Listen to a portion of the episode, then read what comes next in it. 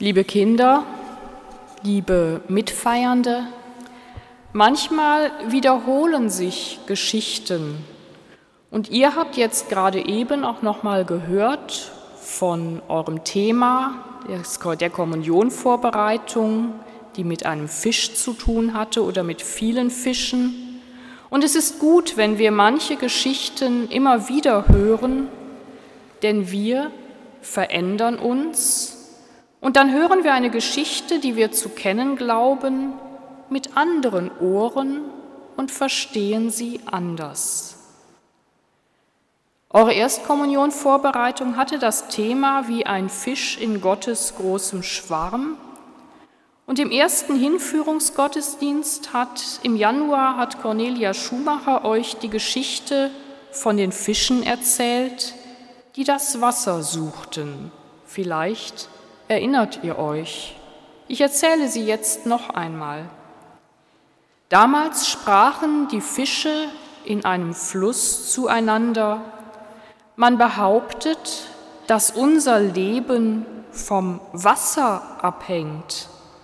Aber wir haben noch niemals Wasser gesehen. Wir wissen nicht, was Wasser ist.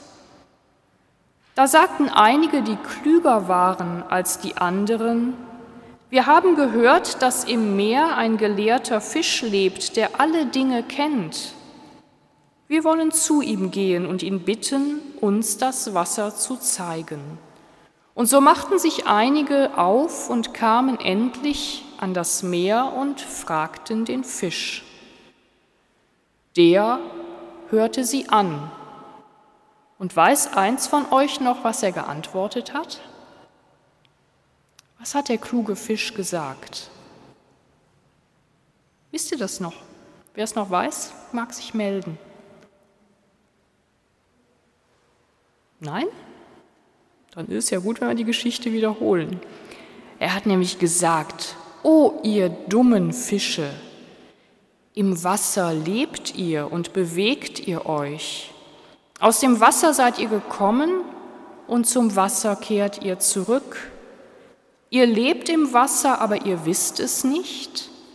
Alles, was euch umgibt, ist Wasser.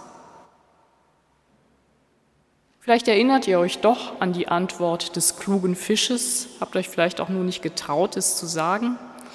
Aber vielleicht habt ihr sie jetzt auch mit anderen Ohren gehört als vor der Erstkommunion.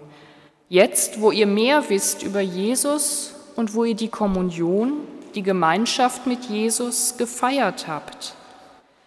Das Wasser, in dem die Fische leben, ist ein Bild, ist ein Vergleich für etwas, das man nicht sehen kann, das aber notwendig ist zum Leben. Und es gibt ja noch mehr Dinge, die lebenswichtig sind, die man aber nicht sehen kann, die man aber spüren kann.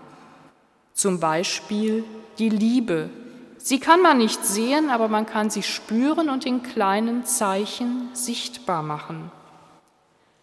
Und so ist es auch mit der Verbindung mit Gott.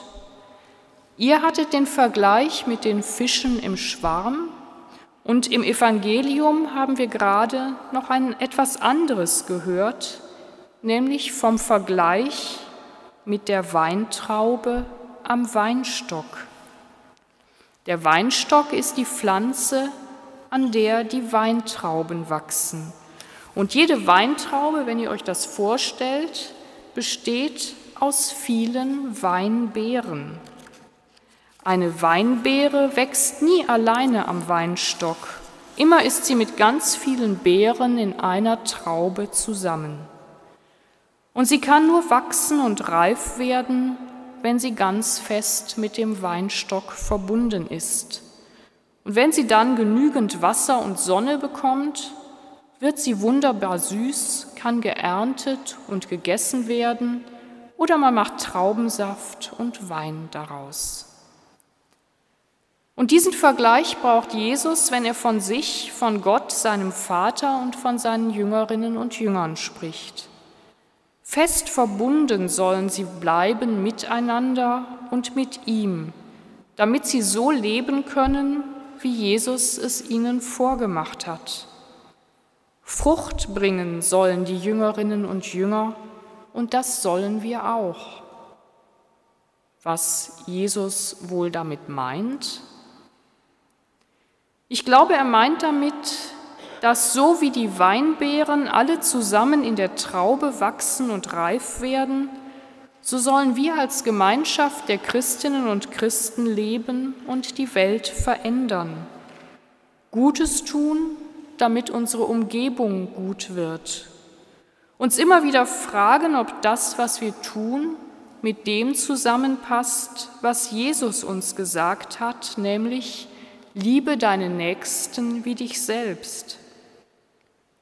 Und um das zu tun, bekommen wir die Kraft von Jesus, wenn wir mit ihm verbunden bleiben, wie die Traube mit dem Weinstock verbunden ist, die dadurch genährt und gestärkt wird. Und auch wir werden genährt und gestärkt für unser Leben, wenn wir mit Jesus verbunden bleiben und wenn wir heute wieder die Kommunion empfangen, das Brot des Lebens, das er uns schenkt. Amen.